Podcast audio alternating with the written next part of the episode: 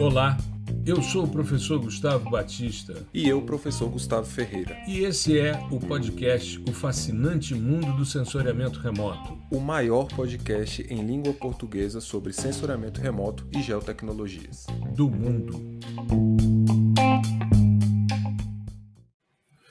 Olá, nós estamos começando mais um episódio do podcast O Fascinante Mundo do Sensoriamento Remoto. Hoje, episódio 139, e nós vamos falar sobre possibilidades de PDI em nuvem, especificamente Google Earth Engine.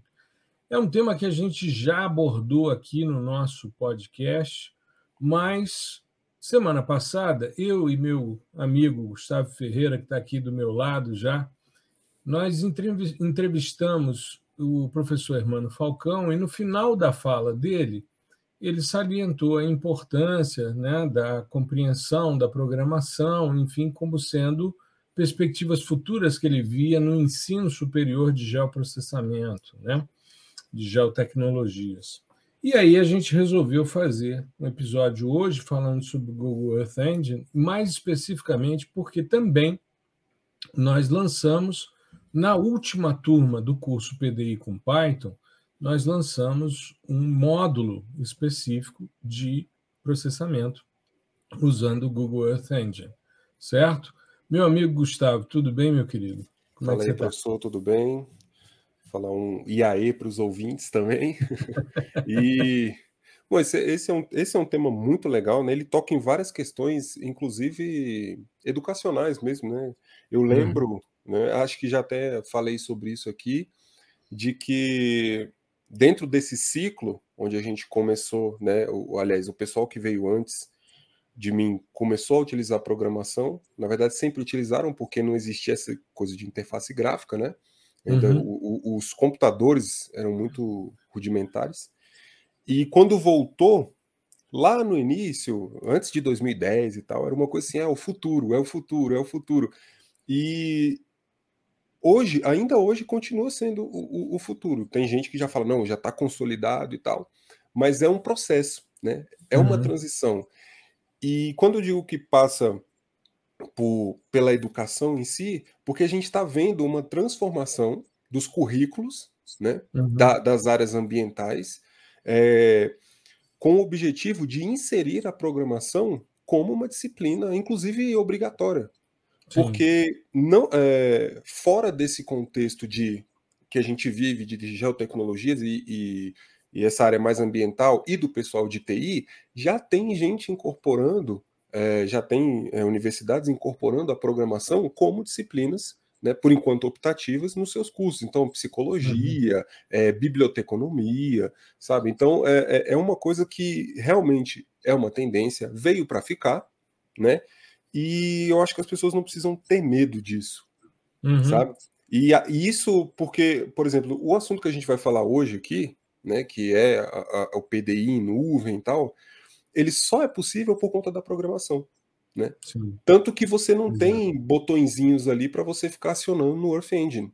Você acessa isso via API com uma uhum. linguagem específica, JavaScript ou Python. Né? Então, uhum. é um uhum. tema muito bacana que a gente vai trocar ideia, né, com, como você falou, puxando aí o gancho que o professor Hermano Falcão deixou. E é, é, o nosso intuito é que a galera se interesse, né? E pesquise uhum. sobre o tema e tal. E, e, é isso, acho que hoje, hoje vai ser um, um, dia bem bacana, a gente vai falar sobre umas coisas bem legais que eu curto muito.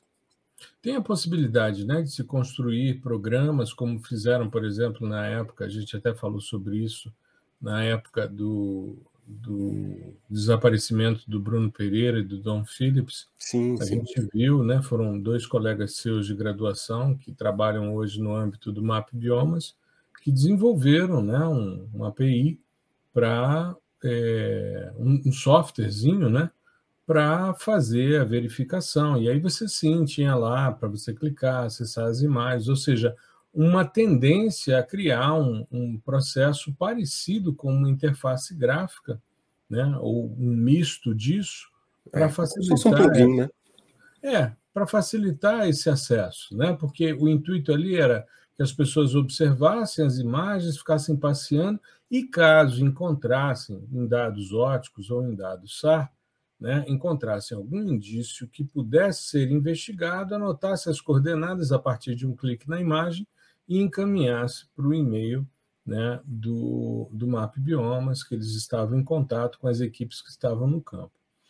É, eu, quando fiz o episódio, Gustavo ainda não dividia a bancada comigo, né, eu não me recordo qual foi o número, porque já estamos aí caminhando para 140 episódios, né? Então, é, hoje é Mas é mais. Eu, eu lembro, eu lembro assim, era, era pré-100.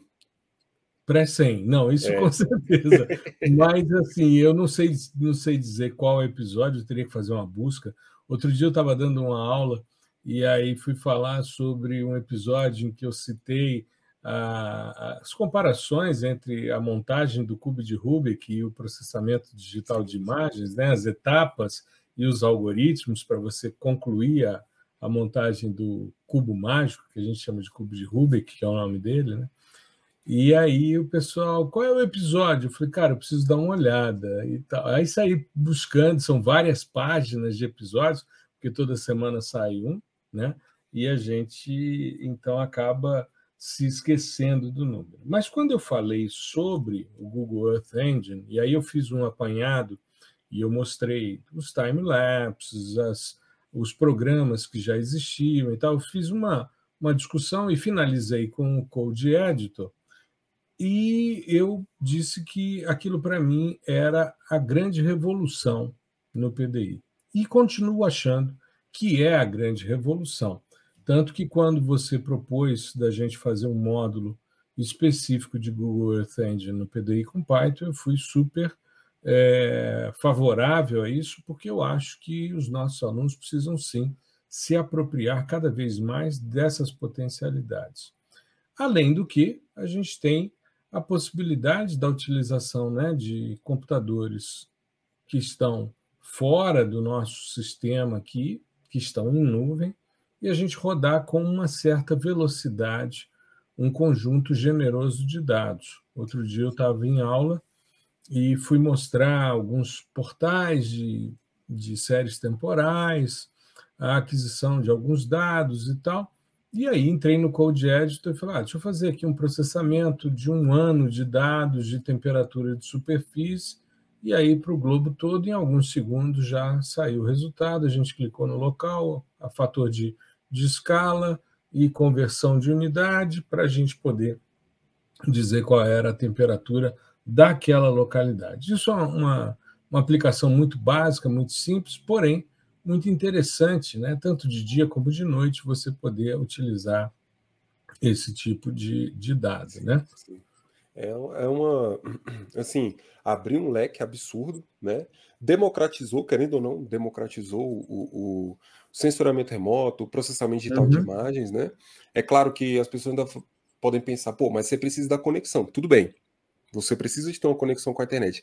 Mas se você levar em consideração o custo de ter uma conexão, né? Isso uhum. levando em consideração que você não, não tenha o acesso a, a Wi-Fi público na universidade, que seja.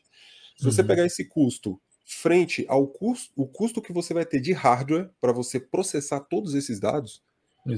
é a, a, conta é, é absurda, né? é um abismo, porque você tem o, o, o, catálogo de dados do Earth Engine ele tem petabytes. Para quem uhum. não sabe, petabytes, um petabyte é 1024 terabytes. Tá? Uhum. Então, 2 petabytes né, seriam 2048 terabytes. E tem vários petabytes ali de dados, é muita coisa. É 10 elevado a 15 bytes. Né? Assim, uhum. é, um número é, é incalculável para a né? gente. É, cara, é e aquilo está disponível para você e o que uma das coisas que mais me deixa assim fascinado não é nem o, o, a quantidade de dados em si, mas o quão rápido você consegue fazer os processamentos. Exato. Sabe? Você tem acesso e, e, tudo corrigido, já tudo bonitinho. Você não tem, você elimina uma etapa, né? A de download é óbvio que você vai eliminar, uhum. mas algumas etapas de correção você acaba eliminando também. Exato. E aí você tem acesso ao resultado muito mais rápido. Então é mais eficiente para você dedicar o, o, o, seu tempo à análise. Né? Exato. É, quando a gente fez a, a live com o Christian, né, da Scripts Remote, a gente rodou 3.900 e tantas cenas rapidinho, chegamos ao resultado, a série temporal de dados Sentinel-5P. Né? Inclusive, estamos organizando isso para um, um artigo para o Simpósio Brasileiro de Sensoriamento. Remoto, encabeçado por ele. E muito legal a ideia, muito legal a, a possibilidade de a gente poder verificar para o Estado de São Paulo, durante um período generoso de dados, a gente ter esse tipo de resposta quase que automática, né? Isso ao Sim. vivo, ou seja, você tem o tempo de, de geração da, do, do processamento, mas ao mesmo tempo você está conectado à internet, fazendo uma live, fazendo uma transmissão, que é algo que demanda também o, o uso Exatamente. de dados. Né? Então, se você estiver rodando uma coisa muito pesada, a gente né, quando faz essas lives de processamento, algumas etapas são pré-processadas justamente por causa do tempo. Senão a gente perderia um tempo muito grande esperando o resultado. E a gente não viu isso né, usando os dados do Google Earth Engine. Mas, Gustavo, eu queria que você comentasse um pouco aí com a nossa audiência como é que estruturou-se esse módulo aí do nosso curso PDI com Python, como é que ele foi organizado? O que, que já tem para a gente pensar aí no que, que virá também?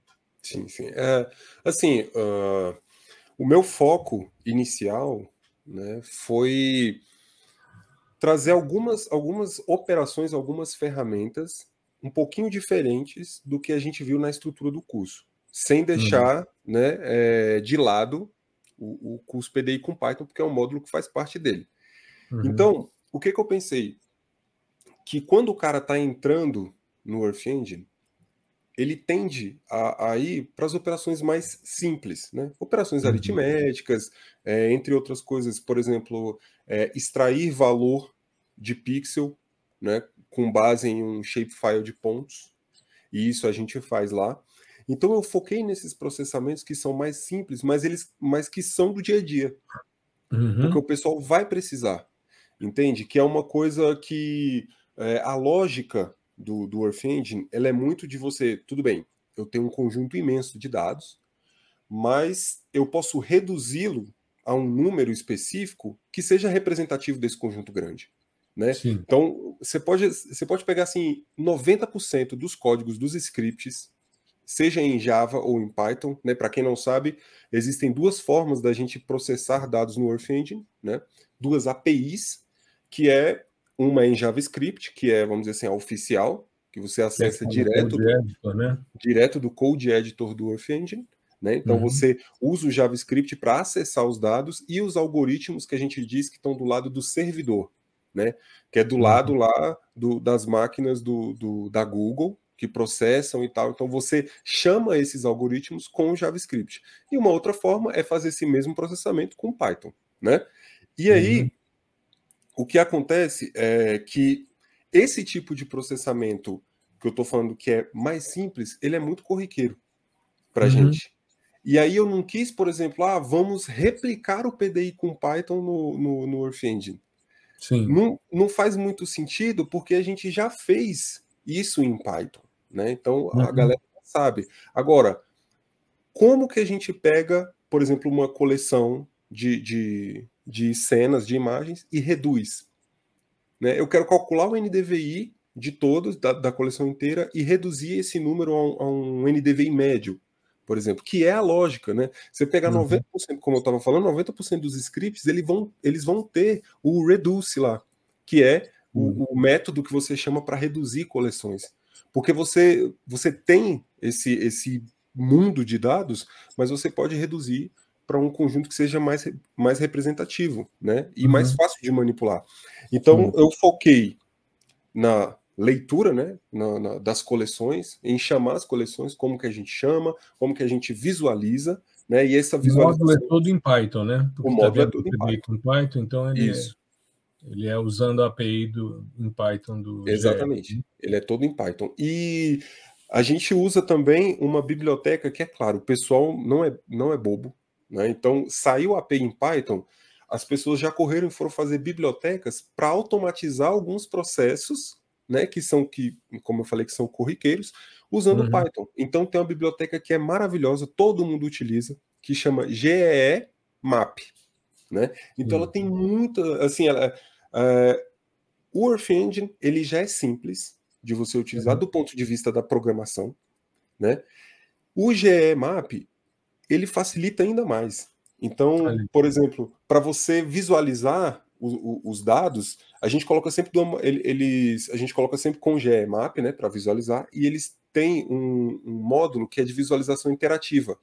Então, da mesma maneira que você visualiza lá no Code Editor, o cara vai lá, você pode arrastar, tem o izinho, né, do Identify, do Pixel Uhum. e tal. Você consegue gerar gráfico lá direto, né? Então você Uhum. é, é, faz o display ali de uma coleção, clica no pixel, ele te dá o perfil daquele pixel. Uhum. Então tudo aquilo já está implementado. Temporal, né?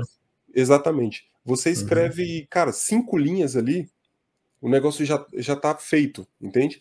Então eu foquei nesses processamentos, né? Cálculos de índices espectrais, Que são muito Esse- usuais, né?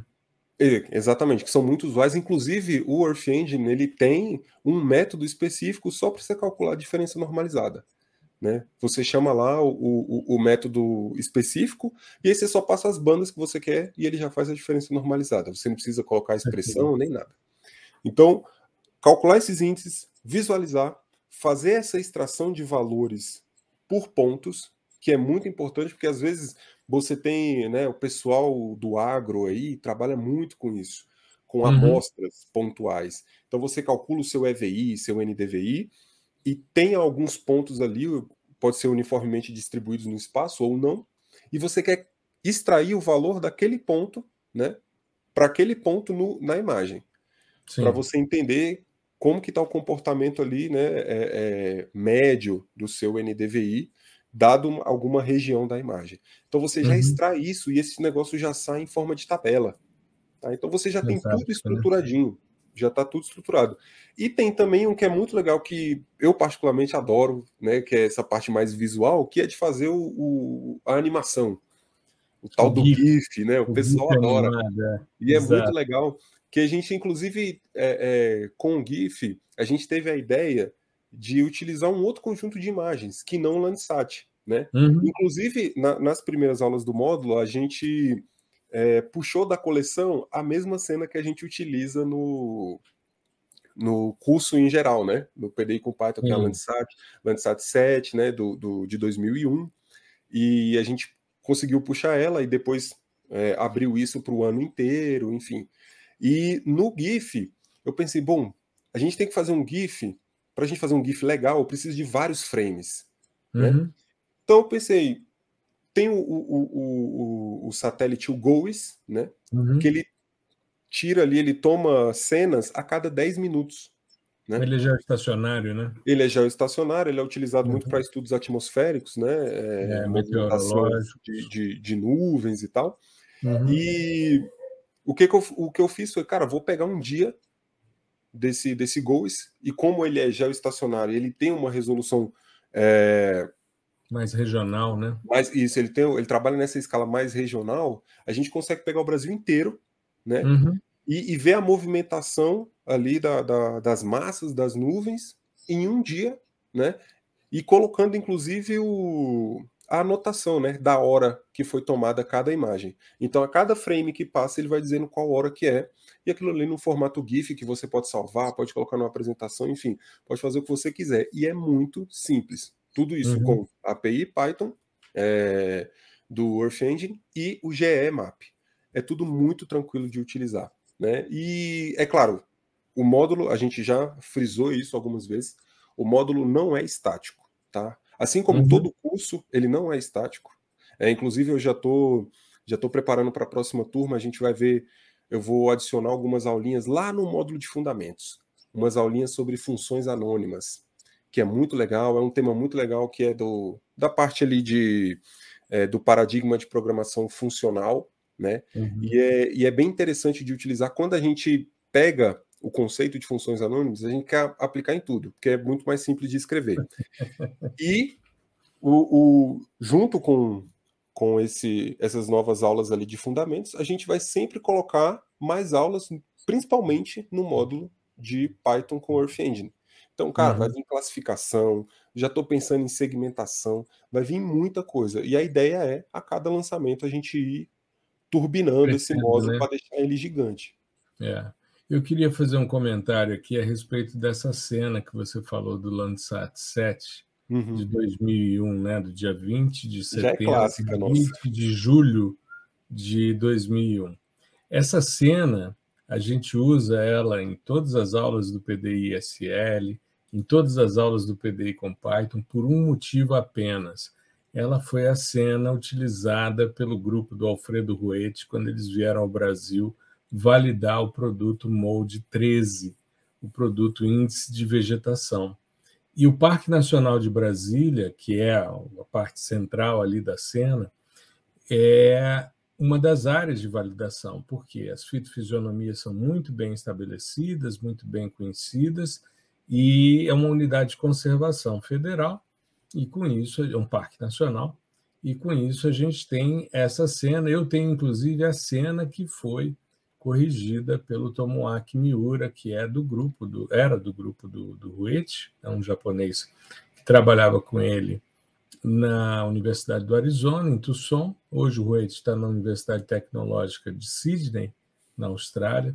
Aliás, uma, uma coisa interessante, a gente conversando conversando com um amigo, né, o Henrique Gonzalez, da Ambiental Pro, e ele comentando: Ah, eu fui para Ciência Sem Fronteira, fui para a Austrália, morei em Sydney e tal, e eu entrei para fazer uma matéria de sensoriamento remoto e aquilo mudou a minha vida. Aí eu falei: ah, aqui teve aula com quem?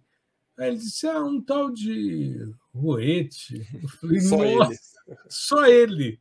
O cara do SAB, o cara do EVI. Eu já tive com o Roete algumas vezes. E antes da pandemia, eu estava me organizando para fazer um pós-doc com ele na Austrália e acabou não vingando, porque veio a pandemia, eu suspendi tudo, enfim. Mas é algo que eu não, não descarto, né? Porque quando a gente começa a estudar, por exemplo, os índices de vegetação, uma das primeiras classificações é do Jackson e Ruete em 91. E aí a gente utiliza essa cena porque é uma cena fantástica e que tem uma, uma questão histórica muito sim, importante. Por isso, utilizá-la também nesse módulo né, de, de Python e GE né, dentro do, do PDI com Python. Mas, Gustavo, é, em termos de, de, processamento em nuvem, é, além dessas, dessas possibilidades de programação, né, de, de utilização de, de, dessa API Python e da, das estruturas em, em JavaScript, é, você percebe a possibilidade da inserção de outras linguagens nesse, nesse procedimento? Ou isso é algo ainda muito restrito a essas duas linguagens? Ah, assim, é, esse, a, a, questão API, ela hum. vai muito da vontade, sabe? Uhum. Porque não, assim, eu não vou falar que é simples de criar, tá? Mas, mas também não é um bicho de sete cabeças. Então, se tem algum grupo interessado, a coisa costuma evoluir muito rápido. Não tem, tem, tem um, tem, tem um R que é R, chama RGE. Já tem então uma API. Isso. Tem, tem uma forma de você acessar. Eu não sei se ela é tão completa assim, e, uhum. mas tem uma, um pacote né, de R, que em R a gente chama pacote, em Python de biblioteca. Uhum. Tem um hum. pacote em R que chama RGE e você já consegue acessar é, algumas funcionalidades. Eu nunca fui muito a fundo nele, mas uhum. é, já, já tem alguma coisa assim. É claro que o, que o de Python ainda é mais é, robusto e tal, mas é uma questão assim de vontade da comunidade, sabe? Para você, uhum. você criar assim a maioria das, da, das APIs, né? Que, como eu já disse, a API é uma forma de você acessar um, um produto, um algoritmo, é, algum tipo de dado que está é, guardado em, em, algum, com alguma lógica específica, um algoritmo escrito em alguma linguagem específica, mas você quer acessar e botar para rodar isso com a sua linguagem, né? com a linguagem que você uhum. domina, ou enfim, uma linguagem de alto nível, que seja. Né?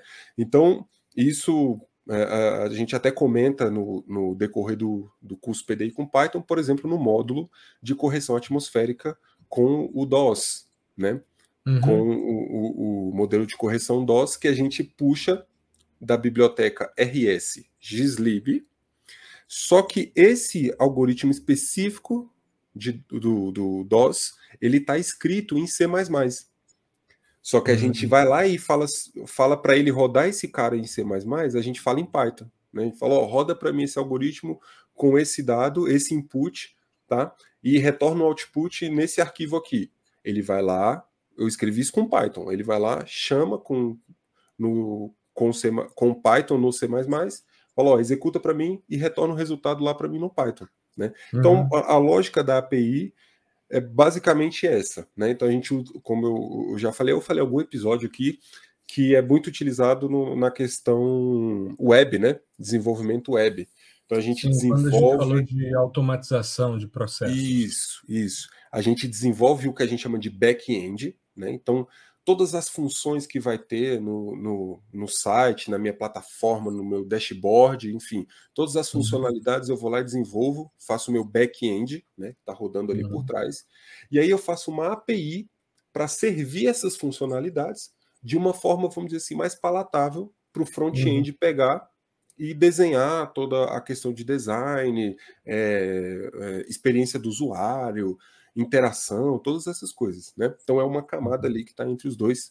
E assim, para esse tipo de, de aplicação, a gente tem um, uma comunidade bastante ativa, né? Visto que pô, a API de Python é muito, muito, muito robusta do, do GE, já tem essa iniciativa em R. É também, é também a linguagem mais usual na Google, né? O Python. É, assim, o, o Python dentro da estrutura da, da Google, ele é mais utilizado para as questões de, de, inteligência artificial, né, em geral. É porque é muito complicado da gente bater o martelo, porque é um negócio muito grande. A Google tem a própria linguagem, né, que chama Go, G-O, Golang. Uhum. Então, eles têm a própria linguagem, tá? de tão grande que é o negócio. Mas é, para as questões de inteligência artificial, utiliza-se bastante o Python, porque uhum principalmente por conta da comunidade, da facilidade também, né? É, geralmente, empregos de tecnologia da informação, eles são, é, é, são vagas, eles são bem rotativos, sabe? A pessoa uhum. entra, já já ela é assediada por outra empresa, assediada no bom sentido, tá? Então, tipo assim, eu ofereço um salário melhor, aí o cara sai, aí tem que entrar outro, e esse outro já tem que manjar bastante de Python, né? Ou da linguagem que tá lá, e para manjar é, de Python é mais rápido, porque é uma linguagem mais simples, tem uma comunidade grande, enfim, tudo aquilo que a gente já falou. Então, uhum. esses caras eles utilizam bastante, bastante, bastante Python, né? E, e assim, o, o, o fato de ter começado em Python não elimina as outras, né? Como, claro. como a gente já falou, tem o R, assim, não duvido nada de já ter alguma iniciativa em Julia, por exemplo, né? Sim. Eu acho assim, uhum. o, o é, é importante a gente frisar que o normal é ter APIs, né? Em, em várias linguagens, né? várias linguagens e linguagens de alto nível, uhum. né?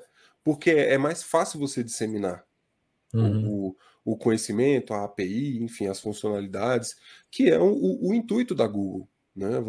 Eles não, não, É claro que tem uma questão comercial e tal, mas eles não colocam um negócio. para negócio, né? Faz sim, parte sim. do modelo de negócio dos caras. Eles não vão jogar um negócio na praça com uma linguagem mega difícil de você escrever, você tem uma curva uhum. de aprendizado gigante, sabe? Então, Senão, não, rapidinho vem outro e toma o um lugar, né? Exatamente, vai morrer. E eles é. não querem isso, porque é, existem concorrentes, inclusive, né? Uhum. Desse tipo de plataforma. Exato. Que inclusive a gente vai abordar no próximo episódio. Sim, sim. Né? Exatamente. Vai abordar no próximo episódio. É, eu fico pensando, eu, eu, eu sou encantado com a, algumas bibliotecas Python, em específico a scikit-learn, pela quantidade dos métodos de classificação.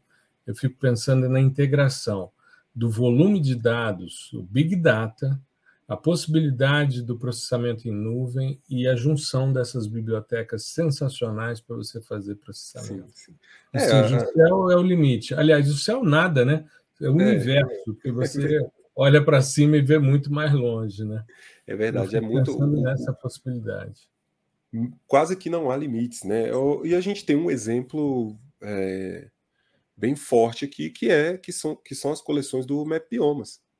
Né? Sim, sim. É praticamente sim. isso. É, é, é, claro que não, não é restrito ao uso de scikit-learn, né? Ali você tem cara, PyTorch, TensorFlow, é, uhum. enfim, um monte de coisa ali rodando junto, é, Deep Learning pra caramba, mas você tem muita coisa ali que roda com scikit-learn. É, por exemplo, as, as partes, eu nunca tive é, nunca, nunca, tive acesso, não, que o código é, é, aberto, né? Mas eu não fui a fundo assim no, no, no código do, do Map Biomas, mas eu tenho certeza que a parte de validação, né, de avaliação de acurácia é scikit-learn, porque até hoje eu não vi nenhuma biblioteca é, em Python que implemente assim de forma tão simples e tão é, eficiente esse tipo de análise, né? Eu lembro uhum. que, que na época do, da minha graduação e tal, foi um, um, um tema que eu fiquei igual barata tonta, assim, como é que eu vou fazer a avaliação de acurácia e tal, qual é o melhor software, né, para onde que eu vou, é, e... Estava trabalhando assim, com séries temporais do Modes, né? Isso, isso. Só que e, no estilo clássico, né, de empilhamento é, Exatamente, e tinha, tinha um algoritmo... Assim tinha um algoritmo específico, né, que ele dizia, é, você dava um, um intervalo, né, uhum. e ele dizia dentro daquele intervalo qual classe mudou para qual. Vamos dizer assim, ah, era, era né? floresta, né? isso, era floresta. Isso, era floresta, virou pastagem. Nesse, nesse tempo, isso a gente tem um cubo gigantão, e aí nesse, uhum. nesse tempinho virou pastagem. Depois virou cultivo, enfim. E aí ele, ele ia dando esses, é, esses matches, né? Uhum. Esse virou esse. Mais ou menos como o diagrama de Sankey que tem no, é, no mapa Biomas, verdade. Né? Verdade, Exato. verdade. É a lógica do diagrama de Sankey do mapa Biomas. Que, aliás, saiu semana passada a coleção, a versão 7, né? Isso. Da 7. coleção 0. 7, que vai até 2021. Né? Foi Isso. um evento aqui em Brasília. Eu, infelizmente, estava o dia todo enrolado com aula e reunião e acabei não indo, mas depois acessei a plataforma está muito legal, como vem sendo desde 2015, né? Quando Sim. começou o processo. Muito bom. E, é. É, inclusive, uma curiosidade sobre esse, esse, esse lance da época do meu TCC, que eu hum. fiz com o, o software do, do, do, meu orientador, né? Do, do professor Osmar. Uhum. Saudoso, o nome do software é Abílio, né? Isso. Que é o, o, o, sobrenome né, dele, do, do, do pai e é tal. O nome do pai dele. O nome, é nome do, do, pai. pai e é. aí. Eu conheci, o, eu conheci o seu amigo. É, é conheci a figura. Era um colecionador de cartões telefônicos, cara. Olha Era só. muito legal. Ele tinha assim uma, uma quantidade muito grande de cartões telefônicos e quando a gente ia para os eventos, o Osmar vivia atrás dos, dos cartões para comprar e tal, porque era, era bastante. Ele, ele demandava muito. Era um colecionador de cartões telefônicos, conhecia toda Isso. a tecnologia e um bate-papo fantástico. Eu passava assim vários momentos ali na varanda, na casa deles, batendo papo, conversando. Grande, grande cara. Grande Mas cara. Isso, é, isso é legal. Eu lembro de eu criança e, e ter uns estojos assim de uhum. coleção de cartão. Que Exato. cada paginazinha você colocava ali cinco, seis cartões e ia virando. É, ele tinha centenas desses negócios. Era muito interessante. Que legal. Colecionava e... um monte de coisa, colecionava selos e tal, uhum. mas os cartões telefônicos eram foram os últimos que ele que ele colecionou e eu me lembro disso de nas viagens que a gente fazia o Osmar feito doido procurando cartão telefônico para levar para o pai. Diferente, né? Pois é, e aí eu lembro que esse esse software ele tem um, um, uma interface gráfica e tal. Ele uhum. não é distribuído, né, comercializado, na verdade. Então era é, mais uma livre. É, e, e, e era distribuído ali entre os alunos e tal. Uhum. E eu olhei, o cara, que interessante. Ele eu lembro que ele incorporava, além do, dos algoritmos que o professor pedia para desenvolver, ele incorporava também vários do OpenCV né, da, da uhum. biblioteca de visão computacional OpenCV.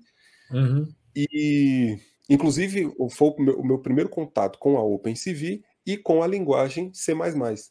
Porque uhum. o, o, o software Abilio era todo inscrito em C++, e o OpenCV também é em C++. E aí eu lembro de eu pegar, pedir para o professor o, o código-fonte e tal para dar uma olhada, né? Uhum. Porque na época eu tinha saído da engenharia e eu tinha programado só em C, muito pouco, e aí eu fui olhar, cara, eu fiquei assim horas e horas ali olhando o código e tal, é muita coisa, muita coisa assim, é, era coisa de duas mil, três mil linhas, né, para você fazer é, coisas que hoje são simples, né, que com uhum. Python a gente faz ali com duas, três, quatro linhas sem problemas. Esse, Mas é foi... projeto, esse é o projeto de vida do Osmar, né? Pelo que eu vejo, desde que eu, desde que a gente terminou o doutorado, enfim, ele terminou antes de mim. Nós somos contemporâneos, somos amigos há muitos anos. E desde então, é, a história que eu ouço do Osmar é sempre desenvolvimento. Outro dia eu mandei um é. WhatsApp para ele, ele me mandou a última versão, eu instalei. É, acho que seria legal é, colocar ali uns estudantes de PIBIC para fazer uns tutoriais e tal, para se tornar mais simples, né? porque é, é dentro da, da, da, forma dele pensar. Ele é um cara é. muito inteligente, mas ele é um cara que tem uma, uma desorganização em termos de, de, de fluxos e processos, sim, mas no fato é muito legal e tem muita coisa interessante em termos de séries temporais Sim, ele é sim. muito muito robusto, é um projeto bastante interessante. Eu gosto muito. É, assim, só para fechar, ele o, o, que eu o que eu vi do desenvolvimento, que eu acompanho, né, desde acho que meu primeiro contato com o professor Osmar foi 2011, 2011 ou 2012. E desde lá eu acompanho, né? Ele vem muito na, na, na esteira do que está rolando agora. Né? Então, por exemplo, uhum. a, a, última versão que eu peguei já tinha alguma coisinha de deep learning ali. Inclusive, o, o, o, Ivo, né, que é, que é meu veterano, vamos dizer assim, no, no, no doutorado, ele qualificou há pouco tempo e com o uso de Deep Learning. E até a última vez que eu falei com ele, ele estava usando tudo no Abílio. Então, assim, ah, ele, ele acompanhou muito. Foi meu aluno. O Ivo é, foi meu aluno na pós. É Já é boa. doutorado. Ele gente fez algumas certo. matérias comigo. É, eu gosto muito dele. E, é e manja, manja muito, manja muito. E, e aí a gente a gente vai olhando assim, por exemplo, começou com essa questão só de séries temporais, o moldes, né, aquela coisa toda, e aí uhum. depois começou a entrar os classificadores de machine learning. Então você tinha um SVM, um Camins, uhum. um Isodata, é, um Random Forest, né, um KNN, e aí foi evoluindo né, até chegar na, nas redes convolucionais, que é o, o, o Deep Learning. Mas é, é muito da hora, inclusive eu acho que a gente tem que trazer não só o professor Osmar, mas também o Ivo para falar um pouquinho do trabalho dele, que é muito legal. Vamos sim, ele vamos sim. trabalhou com SAR também um tempo, na época que eu estava no mestrado, ele começou com SAR também. É muito uhum. bacana. Vamos, vamos sim, vamos sim. O Osmar é um amigo muito querido. Para mim é uma alegria. Vamos, vamos articular essa vinda sim, dele sim. aqui para a gente fazer um episódio. Eu acho que exploramos aí a, as possibilidades que a gente tem de PDI em nuvem, né, usando o Google Earth Engine, ou pelo sim, menos conversamos um pouco a respeito disso. É, tem é, muita coisa explorada, né? Sim, sim. Acho que a, a, questão dos apps, né, que, que você começou a falar, da questão do, do, do pessoal lá do, do Mapiomas, né, que fez sobre o, o Dom e o, e o Bruno. Mas uhum. que é também uma possibilidade muito, muito legal né? Inclusive tem o vários pessoal... na página, né? Vários sim, sim. na página do GE tem vários apps. O, o pessoal do Mapiomas também tem, tem outros apps, né? E, uhum. e, a lógica é muito, é muito simples. É aquilo que, eu, que, que a gente estava falando de ser parecido com um plugin, né? Por exemplo, uhum. você pega um, um, plugin do QGIS, ele tem uma interface gráfica própria e tal, mas o que está rodando ali por trás geralmente é um Python, né? Junto com a, a biblioteca PyQGIS, para e, e, outras bibliotecas de interface gráfica para você deixar tudo mais é, esteticamente coeso ali. E uhum. o, o, o, app, o, os apps do Earth Engine, eu ainda acho mais simples, né? Você uhum. tem isso, isso não significa que você não tenha que programar, né? Por exemplo, ah, eu só eu clico e arrasto um botão aqui. Não. Ali por trás você tem que escrever algumas linhas de JavaScript e tal para encaixar tudo. Mas uhum. assim, é, é muito simples e te poupa um trabalho que é o trabalho de deploy. Deploy é você, eu escrevi a aplicação aqui no, na minha máquina local, eu vou fazer o deploy num servidor para todo mundo ter acesso. Porque na minha uhum. máquina local só eu tenho acesso. Né? Então claro. você tem que colocar num, num servidor né, para todo mundo ter acesso ali ao seu, ao, ao, à sua aplicação. E essa etapa, ela assim, tem alguns padrões, mas ela costuma ser um pouquinho complicada, tá? Para a maioria das pessoas que não tem a vivência de TI, de infraestrutura e tal, porque você tem que dimensionar um servidor para sua aplicação, tem questões de segurança também. Uhum. É, e no apps do Earth Engine, você elimina essa parte. Você não precisa dar deploy em lugar nenhum. Ele vai ficar lá. Você copia aquela URL ali, pronto, todo mundo tem acesso. Né? Isso é. É, é, mais, uma ferramenta, mais uma ferramenta dentro do, do Earth Engine para é, democratizar né? Entendi. a Entendi. utilização. É, não, muito legal, muito legal. Eu acho que eu, inclusive, Gustavo, é, quando a gente começou a fazer as nossas lives de PDI com Python, eu, na minha cabeça, já tinha a ideia de vamos popularizar o Python, porque vai ser uma forma das pessoas se apropriarem do GE com mais facilidade. Sim. Então, é, quando a gente começou a trabalhar juntos, as primeiras lives né, foram para preparar esse terreno, para criar uma, uma expectativa em torno dessa questão para que a gente pudesse avançar em termos de Google Earth Engine. Essa era a minha expectativa. E é claro que tomou uma dimensão muito maior que virou o PDI com Python, né? Ainda bem, né? Porque ainda bem, claro, claro. E, o pessoal e, tem, e... tem, tem retornado para a gente assim é, ótimos feedbacks, né? Do, do, do curso em geral e, e, alegra muito a gente e dá esse gás para ficar turbinando o curso. A gente já, né, já conversou sobre, cara, vamos colocar modelo de mistura espectral também. Enfim, uhum. a ideia é deixar esse curso gigante mesmo. Então, o é, pessoal é, aí, infelizmente, para o pessoal que está tá tirando certificado agora, vai ter que voltar e fazer essas aulinhas aí, cara. É, exato. É, eu, eu vejo isso constantemente. Ou seja, se deixar, eu posto uma aula por semana. Eu tenho que ter um freio, sabe? Pra... Senão, nossa, eu agora é, fiz o ajuste da, do curso, né, do mini curso uhum. de vegetação. Foram 22 aulas novas. 22 é aulas novas. Né? Agora, botei como material adicional para não, não pesar no conteúdo Sim. principal do curso. Mas isso. É, acho que foi... se a gente fosse colocar adicional na, na contabilização ali das horas, ah, é? Não, exatamente, exatamente. Ia beirar Ué, 200 fácil. Exato, exato. Então a gente tem o principal e tem a estrutura né, do, do que é adicional. E isso é muito legal, muito legal mesmo. Eu, por exemplo, já estou doido para gravar uma nova aula de modelo linear de mistura espectral, né? E estou aí com algumas coisas previstas aí para o próximo lançamento PDI-SL também, PDI com Python, enfim para a gente estar tá sempre ampliando. Né? Daqui a pouco, quando, quando a gente se aposentar, aí esses cursos vão estar assim com 200 horas. Mil horas, né? Vai ser uma pós-graduação. Por que não, né? É, é verdade. Gente... Não vamos fechar essa porta, não. Não, não, até porque é uma questão de chancela, né? Tem... Pois é. Conseguindo a chancela é algo bastante viável, né? Sim. E a cabeça o tempo todo funcionando né, sobre possibilidades. Ou seja, é sempre um grande barato a gente pensar nessas estruturas e de curso, como é que a coisa vai avançar. Eu só tenho uma coisa a dizer que é vem coisa muito legal por aí. Então a gente, né, fica aí atento a isso. Já estou também recebendo os feedbacks daquela aula de correção atmosférica dos dados sim, sim. Amazônia 1 e Sibas 4A. Muito legal, as pessoas fazendo, tirando dúvidas e tal, muito, muito legal mesmo. E em breve a gente vai ter aí, esse mês a gente tem a live com o Álvaro e vamos né, também começar a estruturar o lançamento das próximas turmas dos cursos. Né? Exatamente. aos pouquinhos divulgando, tá certo? Isso.